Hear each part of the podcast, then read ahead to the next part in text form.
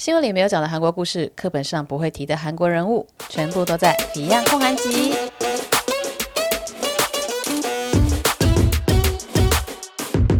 安妞，大家欢迎回到《Beyond 控韩集》的 Podcast。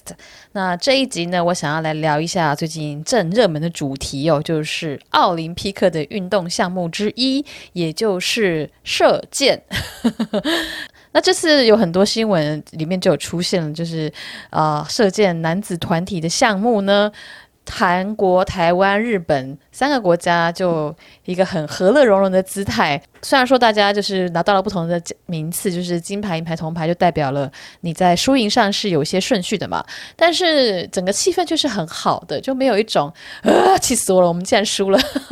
啊！当然还是有啦，就觉得当然。你你参加一个比赛，你就是想赢嘛。但是在这个比赛的过程，或者说不管在结果，或者是在颁奖典礼上呢，都有一种嗯，怎么讲？这是一个很 很和乐的感觉嘛，就有点符合当初奥运举办的一个目的哦。反正就是让各国的呃人透过体育运动来做交流嘛，然后也希望说大家有一个和平的一个共同的方向哦。那呃，比较有趣也比较受媒体关注的这个男子团体射箭项目呢，一来是因为韩国真的好强，那二来呢，就是因为哈哈，我们台湾拿到了银牌。那我就看到很多台湾媒体啊，或者说在韩国的一些台湾人，他们会分享说，哎，韩国是怎么样去进行他们这个射箭运动的训练。那其实我也是因为这一次的关系，才第一次呃注意到。呃，射箭这个项目是以前有看过，但大部分都是在韩国的综艺节目，就是那种偶像运动会，就看到我们子瑜拿着那个弓箭，超级超级超级美的。对，就是除了这之外，我对射箭一点印象都没有。那也是因为这次比赛，然后韩国和台湾对上的关系，然后很多媒体看到，哎，韩国的表现真的很稳定。那我跟龙哥就也有讨论了一下，说，诶，韩国怎么这么厉害？然后韩国，呃，龙哥当初我们啊、我在跟他讲到说，诶，台韩现在要对到了，我们是奥运场上就是敌人。然后龙哥就是一副那种，哦，射箭是吗？你在说射箭项目是吗？OK，就是他是以以一种那时候，反正我们就是赢定了，你们就就就怎样了？那又怎样呢？哦，你们射的好，啊，很棒，就是反正金牌是我们的。就是他没有这样讲了，但是他那种态度，你知道，然后我就觉得 好不爽哦。对，然后我看完比赛，然后又调查一些资料，就发现说啊，好啊，我能够完全的理解韩国射箭为什么那么强，以及韩国人为什么这么的觉得反正金牌就是他们的，你就是不用来跟我们吵。对。那我跟龙哥就是讲了一下，说，哎，我发现的一个射箭协会的一些事情的时候，他就说，其实射箭协会的一些制度呢，在韩国也是非常少见的，就是在韩国也有非常多不同的体育项目嘛，然后体育项目有各自的协会，那在这些所有体育协会里面呢，还射箭协会也是一个非常独特的存在。然后再加上呢，就是我的家人也是有讨论到这件事情嘛，然后我姐姐就建议我说：“哎，你要不要录一集 podcast 来讲一下这个射箭的东西？”然后我想说，可是这个东西你知道，就体育，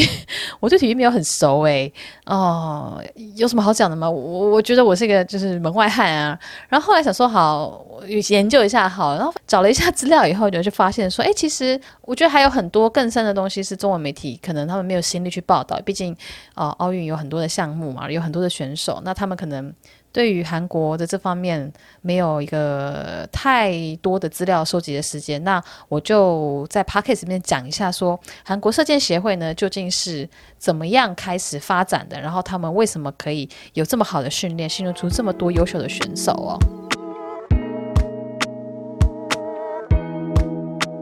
那我看了这些资料，然后加上我自己呃长久以来就是工作的判断啊，就是你知道年纪有一点了。社会走跳一阵子之后，就可以呃看出一些小小的端倪哦。那呃，可能是我个人的想法，也不是很成熟。大家如果有什么 feedback 的话，也可以就是回在不管是 Facebook 啊，或是 iTunes 的留言，就跟我说，然后我们可以讨论一下。那这就是我个人的一一些意见啦，就跟大家分享。那我觉得一个体育项目呢，它能够发展起来，然后有获得很好的成绩，其实。在韩国射箭协会上面是一个很好的例子，就是看到有三个面向是必须要努力的。第一个原因就是钱，非常的直白，就是钱。你没有钱是很难发展一个啊、把一个项目发展的非常好的。不管做什么事情，运动也是一种投资嘛，时间也是一种呃成本嘛，然后钱啊，然后设备啊、器材啊、教练啊，哦，甚至是什么哦，sports massage，就是你知道运动按摩啊、复健啊，那些都是人，然后也都需要钱来雇佣嘛，场地呀、啊、什么的。那那这个很很明确的、直接、很直白的讲，就是有钱才能够投资这些人、投资这些时间、投资在这些设备、场地上面呢、所以韩国这边就是有钱。那这个钱怎么来的？我等下再来讲。我现在来讲第二个面向，第二个面向就是制度。韩国射箭协会它的制度呢，跟其他体育协会是很不一样的。它的公平性，呃，包括了你以前拿过奥运的冠军，不代表你下次还可以代表国家出赛。就是他们完全是以实力来说话的，所以并没有什么派系，又或者是说你之前的记录就可以确保你下一次又再次的当上国家选手这种东西哦。那这是一个，然后另外一个就是说资源都是从协会这边出的，所以也不太会有派系的一些纠葛。他反正就是全部都是以射箭协会说了算，然后以射箭协会来当一个总盘整的窗口，所以不会有人在那边，可能还是有人会勾心斗角啦，但是在。啊、选拔选手上面呢，就是以成绩来说话这样子。那这是第二个嘛，我刚刚讲了钱，然后现在讲的是制度。第三个就是训练，就是我看妞他也有分享啊，就是台湾妞一个那个在韩国的台湾人，这样讲，我刚很不熟。啊，总之我们偶尔会聊天啦，但是他在我也会看他的 po 文，然后他的 po 文就有分跟大家分享的，就是韩国的射箭选手在训练的时候呢，是有到一些球场上的训练，就是。到棒球场上接受一些很外面很吵杂，然后有一些呼喊啊，有些加油队、拉队那边很吵的状况之下，你还能够射箭射到你目标，就是训练你的内心的稳定度哦。那这些训练呢，就是也让啊韩国的选手能够呃保持心情的稳定。那这是在比赛的时候很重要的事情嘛，因为很多人都说，诶，我是因为紧张才表现不好的。那不紧张也是需要训练的啊，对不对？所以这个部分我们等下再继续的讲。我们这三个面向：钱、制度跟训练。我想说就一一来细讲。我们就最先就来讲钱最重要的。韩国射箭选手获得很大的赞助是来自于现代集团的。那现代集团其实真的在射箭项目花了非常非常非常多的钱，据估计应该有超过五百亿韩币哦。五百亿韩币是多少呢？我算一下。就是十三亿韩币啊，十三亿台币哦，所以是超过十三亿台币以上。那为什么现代集团要赞助射箭，赞助这么多呢？然后又这么长久，就是有几十年的投资跟支持哦。你如果去看新闻的话，可能会有人写说，哎，是现代集团的会长，之前的会长郑梦九呢，他看到了啊、射箭的发展，然后就是在什么一九八四年的奥运啊，看到韩国选手拿掉拿下金牌，就说，哎，我们要支援他们继续的可以夺得金牌，就是持续发展这项运动。那其实这是一个说法啦，就是有媒体是这样写的。但是呢，另外一边我觉得更可信的说法，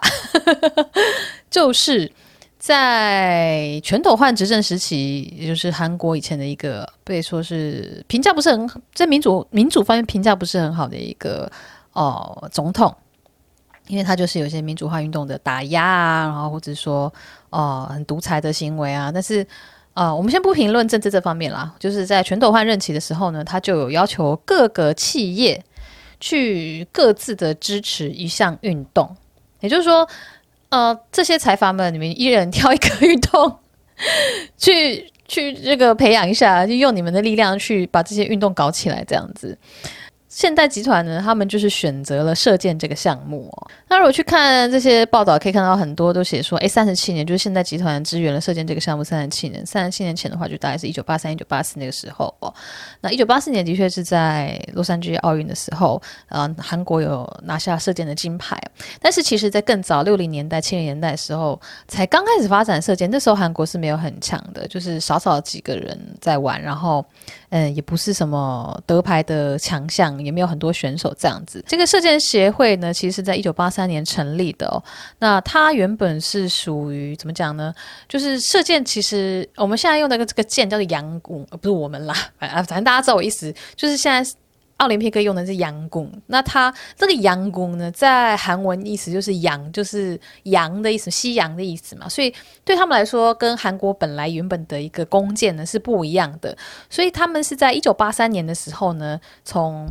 原本的大韩弓道协会，弓就是那个建弓的那个弓哦，就把这个阳弓，把这个啊、呃，英文叫做 archery 的这个运动项目，就是像奥运看到这个项目呢。切出来，另外成立了一个协会哦。那这个射箭协会的第一任会长呢，他的就是郑梦准。那郑梦准是谁呢？就是现代集团创办人的郑中友，他的第六个儿子。就是现代集团是人超多，所以我每次讲的名字都很怕讲错。那总之。后来的几个会协会的会长，因为这个郑孟准他是第一任会长嘛，然后后来第二到第五任是郑梦九。那这个郑梦九呢，啊，我们家人实在太多，我要看一下笔记。郑梦九呢，就是郑周永的第二个儿子，也就是他是他也是就是现代集团第二代，第二代其中一位。然后呢，后面六七第八任的那个协会会长也是就是一般人，不就是不是姓郑的。但是也全部都是现代集团里面的呃比较高管阶级的，像是包括了于厚总，他是现代下面的一个某个公司的会长，然后宜中武呢，他是现代的下面的一个社长。那从零五年开始呢，啊、这个协会的会长就是交棒给郑梦觉的儿子，也就是郑义宣。那他从零五年呢一直做到现在了，所以等于是说。嗯、现代集团是真的很，你不能说现代集团啦，现代汽车集团，抱歉，因为其实现在的在他们的家族史也是一个斗争史哦，所以比现代集团跟现代汽车集团其实不一样，就是 Hyundai 跟 Hyundai Kia 是不一样的，但是呃，现在比较哦、比较这样赚比较多嘛，或者说名声比较响亮的，应该算是现代。Kia 集团、现代起亚汽车集团这一这一脉哦，也就是郑义宣建韩国射箭协会会长的这一脉，他们是比较呃，目前是不管是营收表现啊，又或者是说在社会上的声量啊，都是比较高的。好，我是要讲射箭，不要扯到商业去。对，所以说郑周永就是你知道现代集团的第一任呢，他其实就是在。不知道是郑周勇，或者说他的儿子呢，就是被反正就是被全斗焕政府说要求说，哎，你们要赞助嘛，然后他们就赞助了，就选择了射箭这一个项目来重点培育。那其实不同的企业他们有重点培育不同的体育哦，但是这个我就没有查了。我想说将会扯题太远，我们就专心的讲射箭。那想说还是讲一下下，讲一下下这个现代集团这个郑周勇哦，因为他既然出了那么多钱，我们就给他多一点篇幅吧。虽然说，哎，本趴本集 Podcast 是没有任何赞助的。好了，现代汽车啊，你们想要赞助 我也是 OK 的。龙哥车就是现代的。那郑州有这号人物，其实我觉得那个。年代的很多财阀，我们现在讲说财阀，好像觉得它是一个万恶的根源，但是其实我觉得没有必要，就是用那么负面的角度去看，因为那是国家对于经济状态的选择哦。那总之，郑正这个人呢，他就是一个从商，然后也从政。他在八八年的奥运的时候，他其实出了非常非常非常多的力气哦。就是八八年汉城那个时候叫汉城，不是办了一这个奥运吗？那其实那个时候韩国还没有发展的那么好。那你也知道，大型的这种赛事呢，其实对于国家来说都是一个经济发展的一个怎么讲，算是诱因嘛，或者说契机。那各个国会去争取这样的大型赛事，然后来促进自己国家的不管是经济发展啊，或者说社会水平的提升等等。他就在。不知道哪一年开始，八三年还是七九年，忘记了。反正就他是就是为了争取这个奥运主办权，就出了非常非常非常多的力气哦。总之，他就是当初八八年首尔能够得到奥运主办权的一个非常重要的推手哦。那他同时也是一个很爱国的一个企业家。我为什么会这样说？是因为他非常积极的在跟北韩的交流上面。郑周永就对北韩一直有个梦，因为其实他是北韩内现在北韩范围内出生，他是一九一五年那个时候还是日。日剧时代就是韩国，他们叫做日军强占期。那他那时候是在北韩的范围里面出生，所以他对北韩是一直有一个情感的。那他这个情感呢，就表现在他的选择上面哦，包括了他跟北韩的很多，就是南韩跟北韩的很多交流项目，像是金刚山，就是南北韩交界的一个哦风景名胜地方，但是大部分是在北韩境内啦。然后。哦，他们就推动了让金刚山开发成为一个观光旅游景点，然后南韩人也可以去北韩范围里面的金刚山观览的一个旅游行程哦。但是这后来就失败了，就是因为有一些误杀的事件。那我们就不不展开讲了。然后其后另外一边就是开城，就是也是在北韩境内，但离南韩很近的一个。地方，然后他们在那边做了一个工业区，那他们就是想要用北韩的这些劳动力嘛，然后加上南韩的技术或者说南韩的资金来一起开发一个工业区。那这也是想得很美啊，就觉得好像两韩可以合作，透过一些经济上的合作呢，慢慢的促进统一那样子。但是这个也开成了，也在几次啊、北韩就是又吵着要吃糖的那种状况下，对，现在也是有一搭没一搭的吧。我查到的资料有显示说，诶，其实呃，大家会觉得说，诶，你这些财阀赞助这些体育事业是很理所当然嘛，你们就出钱嘛，因为国家毕竟也帮你们财阀不少忙，那你们是不是也要帮就是体育一下忙？然后他其实有有不爽，然后好像也曾经不小心的松口啦，这这个没有资料来源，这是一个谣言呢、啊。不要把企业当做提款机，好不好？好像我们就是无条件都要支援所有的体育项目那样子，反正就是小小的抱怨了一下，但是我我是可以理解他的这个想法。可能有些人就是很不客气之类的吧，那反正就是这个小插曲啦。现在集团除了给钱之外，那他们也其实有透过他们自己的科技技术来帮助射箭的发展哦。例如说呢，他就有就是。汽车他们有些器具是可以分析或者说检测这个汽车的零件嘛？那有时候很多零件你是没办法拆开，或者说没办法剖开来看，说里面有没有坏掉。那他们就可能有些我也不知道，可能 X 光或者说什么样的光谱的仪器，可以去分析说看不到的零件内部是不是有龟裂的状况哦。那他们就用这样子的仪器呢，去分析了这个弓本身，就是你知道射箭那个弓嘛，它里面的那个。状况是不是好的，或者说他们会出现龟裂那样子？那另外呢，还有看到他说什么？呃，为了预防说选手用过的弓啊，或者说他们的弓有折断，他们就还有用三 D 的印表机去制作了一些零件，或者说握把。这对，但是我对弓不是很熟啦，反正就是有这样子的新闻。不光是给选手钱，或说不光是给设备，他们对于想到射箭就想到韩国这个样子的联想是花了非常大的心思的。例如说。呃，在二零一四年的时候，仁川举办了亚洲运动会嘛，然后当时射箭这个项目的一个场地就不是很好，可能有一些太热啊，或者说观众席的设置不是很良好，然后射箭协会就很不爽啊，但是可能亚运会的举办当局也没有什么资金再去非常的照顾射箭项目的他们的场地，然后呢，韩国射箭协会就跳出来说，我们不能够。让我们这个这样子的设施下进行比赛哦，这是我们韩国的射箭的自尊心啊！所以说，他们就自己用自己的预算呢去修理，去把这个场地变得更好。对，就是有种老子有钱啊，你不给我，那我就自己做。对，就是 有钱才有底气啊。然后呢，那个在场的志工啊，他们好像有时候亚运他们是主办单位要给一些便当嘛，然后便当可能不是很好吃啊，或者说那个不是很新鲜呢，然后射箭协会是跳出来说，哈，这边志工们直接吃我们提供的便当，就是我不管不只照顾场地哦，那这边志工你们的吃我也包了啊。感觉就是是个很棒的干爹呢，我觉得他们的财力哦，展展现在这个运动的比赛，然后选手，然后设施之外呢，他们非常聪明的，他们也是做了这个射箭世界杯、射箭界的 World Cup 的他们的赞助商哦。也是一这一做赞助商都做了好几年吧，他们好像在两年前又签了一次合约，所以是会到二零二一年年底。二零二一年之后还会不会签，我们是不知道，但是我觉得可能还是会吧。毕竟现在想到射箭就想到韩国，然后他们也想要继续保有这样子的 image。那为什么说这是一个 image 呢？就如果我们想到。各种运动项目，例如说，呃，篮球，我们可能就想到美国；冰球就会想到加拿大吧。就是很多国家都有它的强项。那像是说中国也是以乒乓球为有名，然后跳水等等。然后想到体操的话，你可能就想到俄罗斯啊，或者说东欧的一些国家。对，所以韩国他们也是抱着一个希望说，我们有一个。呃，联想性很高的一个运动项目，所以说你现在想要射箭，你可能就会想到韩国。当然，你不要再去说什么啊，韩国 那个射箭是韩国发明的哦，不要再吵这个啊！因为毕竟他们的韩文就叫阳公了，就是就是阳公，就他们就说这是西洋人的玩意儿，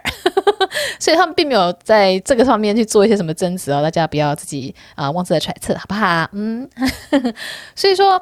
呃，我们回到来讲钱呢，就是现代集团又讲错了，现代汽车集团，现代起亚汽车集团。我前面如果讲错的话，都拜托，嗯、大家自己脑补一下。那你看看现代起亚集团，他们。不光是说出钱去栽培选手，然后去创立这个协会，去支援这个协会，然后甚至去支援一些比赛，然后去赞助世界杯，让这个韩国的跟射箭这个运动是它有很高的连接性的。光是从这个现代起亚集团，他们会长自己跳下来也做协建韩国射箭协会的会长，就觉得说他们是呃有非常大的，不光是给钱而已，有非常大的。这个精神投入的，那据说他现在好像也在日本，就是有去看那个射箭协会的比赛。除了现代之外呢，其实韩国有几家器材、体育器材用品商就开始做射箭的一些备品啊，就有相对的就带动了一些公司的发展了。这是题外话。大家在看这个的时候，一定会最好奇的就是说，那台湾做得到吗？台湾做得到像现代起亚集团这样子去支援射箭协会这么多吗？有可能吗？应该说，台湾的环境可以用韩国的方式来套用吗？我觉得是非常难的。一来就是这样子的金额，其实是大型的企业才有实力去砸这样子的钱嘛。那这就是必须要看企业的 size，或者说企业他们的选择了。那这就牵扯到第二点，韩国的跟台湾的企业特性其实是不一样的。其实。台湾我们都知道，大部分是中小企业嘛。那韩国大部分是比较大型的财阀，然后一个财阀下面有很多呃集团，里面有很多的小公司这样子。那这样的特性不一样的时候，这个企业的规模还有呃企业领导人他们能够掌握的资源就会不一样了。那哦、我并没有说韩国这样就是比较好的，我并没有要这样说，我只是说韩国它发展的原因是这样子。那韩台湾有没有可能套用它的东西呢？我觉得台湾没有必要一定要套用韩国的这些解法哦，只是就是跟大家分享一下韩国的方式。然后讲到这边，大家就最会好奇台湾可不可以套用嘛，所以我就也讲一下那样子。那第三个，其实我觉得也是，嗯。非常有趣的一个韩国现象，因为韩国大家就会觉得说，哎，政府花了很多心思在培养你们这些财阀，培养这边大企业起来。那其实大企业也会觉得说，啊，自己有责任，有社会责任哦。对于政治，对于外交，就是对整个韩国，他必须要有一个责任在那样子。那其实你想想看，企业啊，它是应该对股东负责吗？它不应该是对体育负责啊。所以如果你非常现实的在讲说，诶，投资在射箭上面究竟对企业能够带来什么好处？而且又是一个射箭比较冷门的项目，不像篮球、棒球那种是比较多人观看或者说比较受瞩目的项目嘛。韩国的这个大财阀他投资在体育上这件事情，我觉得台湾的状况跟韩国是不一样的。如果要直接要求说，诶，某某某，你去出钱给某某射台湾的射箭什么什么的话，那可能是一个。嗯，没有考虑到两国不同的背景发展的地方。那我刚刚是有看到新闻，就是郭台铭呃就说要给庄智渊每年六百万，要给十年嘛。觉得郭台铭的角色就有一点点像，就 是现代协会这个他们现代协会现代起亚集团他们的一个。呃，一个角色就是给钱，然后希望能够支援。但是我觉得这个除了给钱之外，也有别的东西是一个体育项目它能不能发展好的。那、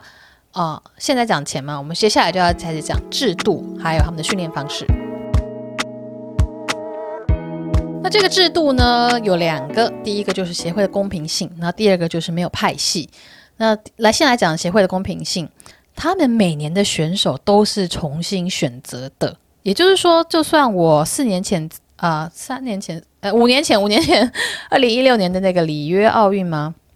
我那个时候拿了金牌，那也不代表说我就可以确定可以出战这一次的冬奥哦。就是他们每年的国家代表呢，都是要一轮一轮一轮的选的，就没有什么说可以优先保送谁啊，或者是说。嗯，谁这次成绩好，那代表他下一次一定可以代表国家去参加哪一个比赛？没有这样子的这种，这应该叫做什么潜规则吗？没有哦。所以，呃，他们在一整年里面进行。代表赛的时候，代表赛也不是一次定生死，是有好几次的，所以他每年呢就必须为了这个代表权的比赛，或者说自己在国内的比赛呢，就必须射箭超过四千发，就是有很多的赛事必须要参加，然后去证明自己的能力。那这样有一个另外一个好处就是说，你就算有一两次就是表现没有很好，那但是你有很有很多的机会去证明自己的实力嘛。你跟谁好，你有派系，或者说你是哪个教练带出来的，并不会影响到你的。代表选手的权利哦，而且不光是教选手是这样走，其实教练团也是会重新更换的，就常会有那种呃老屁股嘛，你知道很多不管是体协啊，或者说企业里面就常有这种尸位素餐。尸位素餐，尸位素餐的老屁股，那他们可能就是有一些过往的人脉啊，或者说大家就觉得说啊，好了好了，他就是资深嘛，就听他的。没有啊，在剑协是没有办法做这件事情的，因为他们教练团也有可能会重新更换。那我就忍不住会想到一些以前我们念中国历史嘛，就会说，哎，就是派兵的一个政策哦，例如说你一个将军啊、守可能守守边域学的守得很好，但是呢。啊，皇帝呢？皇帝天边远嘛，就会担心说，哎，你是不是在那边就会自立为王啊？你就成为那边的大将啊？嗯嗯，那那我们就要轮调啊。所以呢，就是 在那个军事策略上呢，就会把不同的将领调来调去，就是希望说他们不要培养自己的势力，然后就自成一国那样子。但是这有好处也有坏处嘛。好处就是，好，你真的就是他没办法培养势力。那坏处就是他没办法跟他当地的那些军官或者他下面的兵建立起深厚的感情，那他可能这个军事的实力就会消。弱，那这就是在于政权的稳定性，然后皇帝的不安感，然后还有那个军事的实际上的做的一些这个选择的差异哦。但是我觉得射箭协会就有点类似这样子，就是它就是一个轮调制度，它不会让同一个选手或同一个教练一直霸占在这样子的位置。那对于体育来说，这这应该算是比较好的事情，就是因为射箭就是一个讲实力的地方嘛，你不太会说。跟团体合作，例如说，哦，这个人我跟他感情很差，是篮球，我可能跟他感情很差，我就不想传球给他 之类的。他比较不会有团体上的那这个呃互相配合上造成的输赢的结果，他就是一个个人的作战啊。那团体赛是团体赛啦，但是他毕竟还是就是自己对着跟剑靶的一个奋斗。那所以说呢，他们这些选手就是每年呃就会重新的选拔，每一年的呃。去亚运啊，或者说世运啊，或者是说去四年一次的奥运啊，他们的选手可能都会不一样。像这次呢，东京奥运不是延期嘛，就是原本是二零二零年嘛，我们现在二零二一年才开始比啊，然后他们也是重新的再选了一次，诶。哇，傻眼！二零二零年的选手，你想说，我又要再办一次了，累死人哦。对，但是他们就。可能有怨言，也没有在媒体上出现啊。但 是是是有人就说什么啊，反正以前都嘛这样子的，所以我们也习惯了，就重新选吧。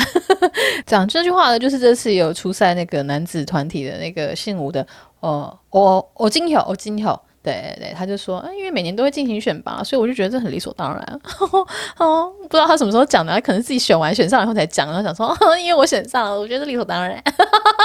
好了，这是我自己擅自的揣测，不是我没有去算这个时间点，好，好，好，对不对？好，不要误会哦，哈。是因为这个重新选哦，所以说有些选手就不一样喽。也就是说，奥运如果是去年就办的话，这个选手的那个团队就会跟今年不一样，诶。是，那他们这次是有两个男生留下来，就是那个刚刚说的欧金友，还有那个 Kim Woo Jin，就是比较大的年纪比较大的这两位。新进来是那个 Kim j a d o 就是十七岁的那一位。然后女生呢，则是全部都换掉喽，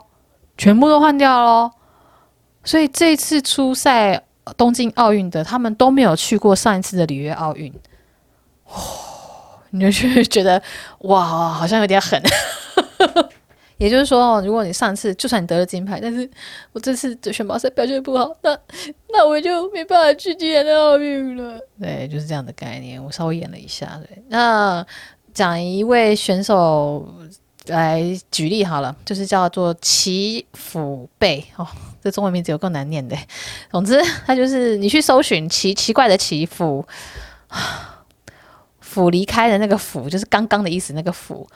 啊、呃，然后。贝就是倍数的倍，李辅贝还是念培啊啊，whatever，反正李辅贝呢，他就是在二零二一二年的奥运上面有拿过两个金牌哦，应该就是女子个人赛跟女子团体赛吧。然后呢，这么好的成绩的选手呢，他在二零一四年他想要去参加亚洲运动会的选拔的时候呢，他就被淘汰了。对，就是他是一二年的奥运冠军哦，但一四年的亚洲运动会他没办法出赛，因为他被淘汰了，他没有被选上。然后呢，他就去。因为他没办法出去那个代表国家比赛，所以他就去节目里面当解解说员。然后呢，二零一五年他还是继续活动了，他没有说就这样退休。然后就二零一五年，他的又打破了一次世界纪录。然后二零一六年呢，二零一六年呢，他又就是获得了选拔赛，就赢得了选拔赛，然后就能够去里约奥运来代表韩国出场。然后在里约奥运的时候有点可惜，就是他只拿了铜牌，他没有拿了金牌。我说个人赛的部分他拿了铜牌。二零一八年又是亚运嘛，就是就是奥运跟亚运就是两年两年这样子间隔的。二零一八年亚运呢，他又被落选了，所以他又没有办法去。那今年的奥运呢，就是二零就是这次的奥运呢，他也有想要选去，但是他也是落选了。所以你就发现他这个呃。曾经拿过金牌、打破世界纪录的人，他却在好几次的世界运动会或者亚运呢，他是没有办法出赛的，因为当年的选拔赛里面有人表现的比他更好，对，所以他就有说他的梦想呢，就是奥运连霸，就是要拿下两个，呃，连续拿下个人的呃项目的金牌。因为那时候他二零一六年又出赛嘛，所以这应该是他一六年的时候的梦想啊，就是他一二年先拿过一次金牌，像他希望一六年拿，他就可以拿到奥运连金，铮铮铮。对，所以我就觉得，你不觉得这些韩国选手的梦想很恐怖吗？他们已经不是说我想要拿下奥运金牌，他们是想说我要连续拿两个，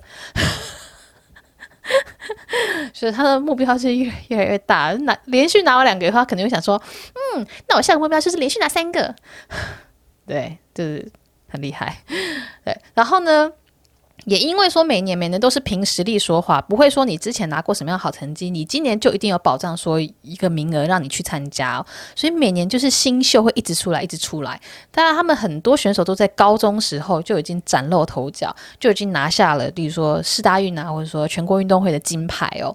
那也是因为这些高中生本身就也很强了。有一年，他们是好像韩国必须要派一军去参加一个奥运的资格赛的样子，然后呢，他们就把高中生派去参加亚洲杯，就比较小的射箭比赛。然 后这些高中生他们也拿下了两个金牌跟四个银牌回来，耶，就是 就是这些就算是二军也超级厉害那样子。对，所以这个完全凭实力说话这件事情，其实是非常的。嗯，不韩国的，因为韩国就很爱讲究关系啊，也会有派系啊。射箭学会一来就是他们就是每年选拔选手这件事情，让你派系是没有办法在实力面前有发挥的机会之外呢，我觉得另外一个跟钱也是有关系的，就是。射箭协会有很多的资源，就是如果你表现得很好，他们可能就提供你一些东西嘛。那这些都是由射箭协会自己提供的，而不是会说有不同的派系说这个老师他手上很多钱啊，很多赞助啊，他就照顾这个小孩。没有啊，就是由射箭协会来做统一的整筹，所以就不太可能会因为抢资源的关系出现了派别。那我觉得这个就是光凭实力说话，然后资源全部都从协会出，就是让派系无法产生。可能就大家还是有跟谁比较熟，跟谁比较熟啦，但是至少。本来派系就是为了抢夺资源而生的一种，呃，一个一个现象嘛。那资源全部从协会出的话，就不太会有这样子的状况发生。那我在网络上也有查到说，射箭协会他们的一些做法哦。那这个。这部分我觉得有可能是他们自己编出来的，所以就是讲得很美好，我就就分享给大家听了。就他们制作的一个运营的手册已经有超过了七百页，有包括了各式各样的内容哦，像是说选手名单啊、召集日期啊，然后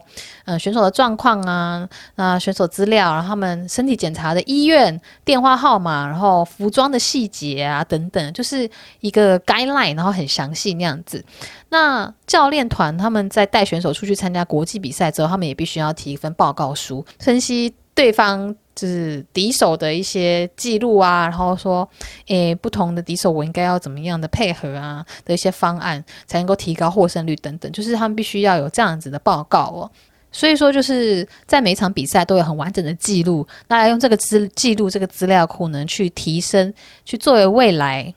用这个资料库呢，去作为未来在面对其他敌手的时候呢，他们可以更好的编纂出一个应对的方案。那我们前面讲到了钱，就是现代起亚集团给了很多的赞助。然后第二个部分呢，讲到的是制度，就是这个韩国射箭协会它本身的公平性，还有它的资源的同整哦。那最后面呢，就是在讲训练，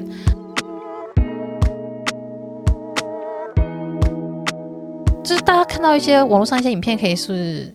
就是射箭选手，他们在棒球场，然后旁边就有很多那种加油的呼声，然后还有那种甚至吉祥物啊，我在旁边动来动去跳舞之类的，就是要让选手分心，然后训练他们稳定度，训练他们就算在很嘈杂、然后很混乱的环境，他们也不会因此分心，而可以好好的安定下来射箭的这个。训练哦，而且他们就不光是去一个球场，还去过好多个球场，就有不同的影片可以看到。为什么会有这样的训练哦？那这个训练其实也因为他们吃过一次亏，他们才会诶开始了这样的训练。那这个亏呢，就是吃在我们的对岸中国。他们在二零零八年的北京奥运呢，啊、在女子射箭项目的时候，难得的没有拿到金牌，他们的金牌被中国人拿走了。那他们是说，当时呃，在韩国方要射箭的时候呢，周围观众就是有出现一些干扰，有一些噪音啊，或者说呼喊的声音等等，就是来干扰选手的心智。那其实这在运动场上是一个非常不 OK 的呃事情嘛，因为其实在休息时候就是大声的为自己的国家应援，但是在选手他上场，他要开始准备他的运动项目，他要准备呃发挥的时候呢，你必须是保持安定的。安静的，这是一个观众的礼仪哦。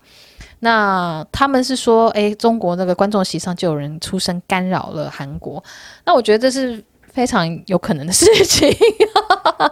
我 我是有去试图去查影片啦，但是影片。那种现场的干扰，可能选手听得到，但是摄影机不一定拍得到啊，所以我也看不出来有没有直接的证据去说这件事情。但我觉得这是非常有可能的，因为不要说北京啦，以前韩国自己在办那个世界杯足球赛的时候，也是有很多小手段都被大家发现，不是吗？对不对？就是韩国人自己很好胜心很强，然后他们也会以前也会难免有一些太过于想要赢而。不太让人家觉得舒服的事情，对，我讲的好委婉哦，因为我觉得有时候真的是一个罗生门啦，也不确定哪一方是对的，我们也不能可以直接说人家干嘛。但是的确，我自己住在韩国，会觉得他们很好胜，然后他们会很想赢，这不代表我。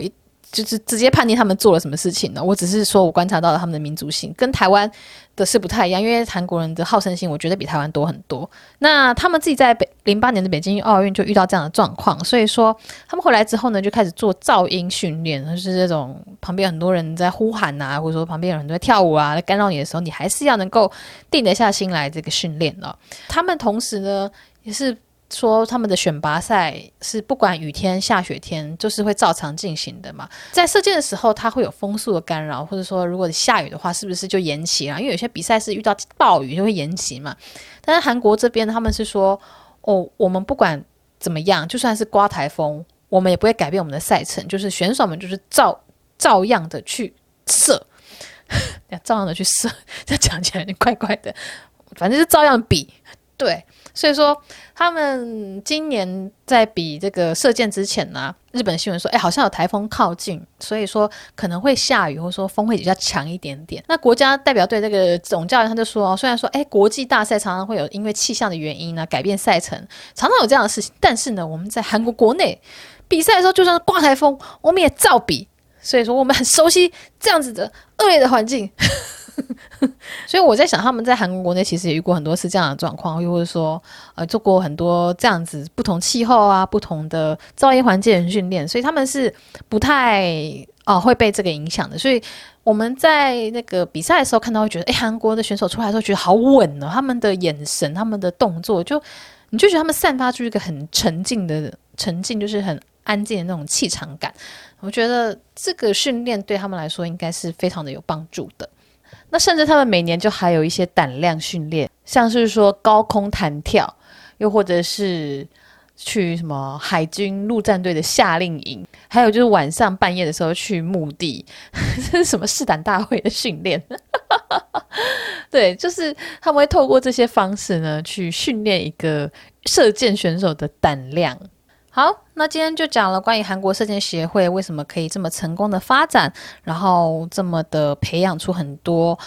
射箭的好手，那就是包括了三个面向嘛，钱，还有制度，然后还有训练。那我也没有觉得说一定要完完全全的照抄韩国的方式才能够培育出很棒的选手，因为你看看我们台湾的射箭选手，他们也是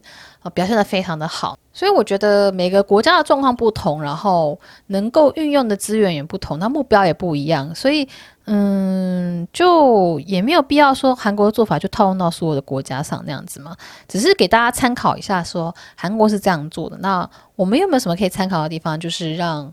更专业的人士去判断。我只是在这边分享一下我看到的一些状况，所以我也不是说韩国就一定很好，然后台湾就一定要学，或者说台湾就一定很棒啊，我们就一定要靠这样子。就是反正就是互相交流，然后看看对方的做法，然后自己是不是有些可以学习的啊，自己是不是可以调整一下啊，或者说可以做一些参考啊。反正就是多多了解啦。那我做 podcast 或者做 YouTube，或者说 大舌头，或者说写写文章啊，嗯，也是抱着一个大家可以互相交流的想法啦。就像我的这个。Podcast 的开场就是说，新闻里没有讲的韩国故事嘛，那课本上不会提的韩国人物，就是一些小小的努力，希望能够让大家知道更多讯息。那希望大家也觉得有所收获，那也喜欢这样子的分享喽。那我们今天就先到这边，大家拜拜啦。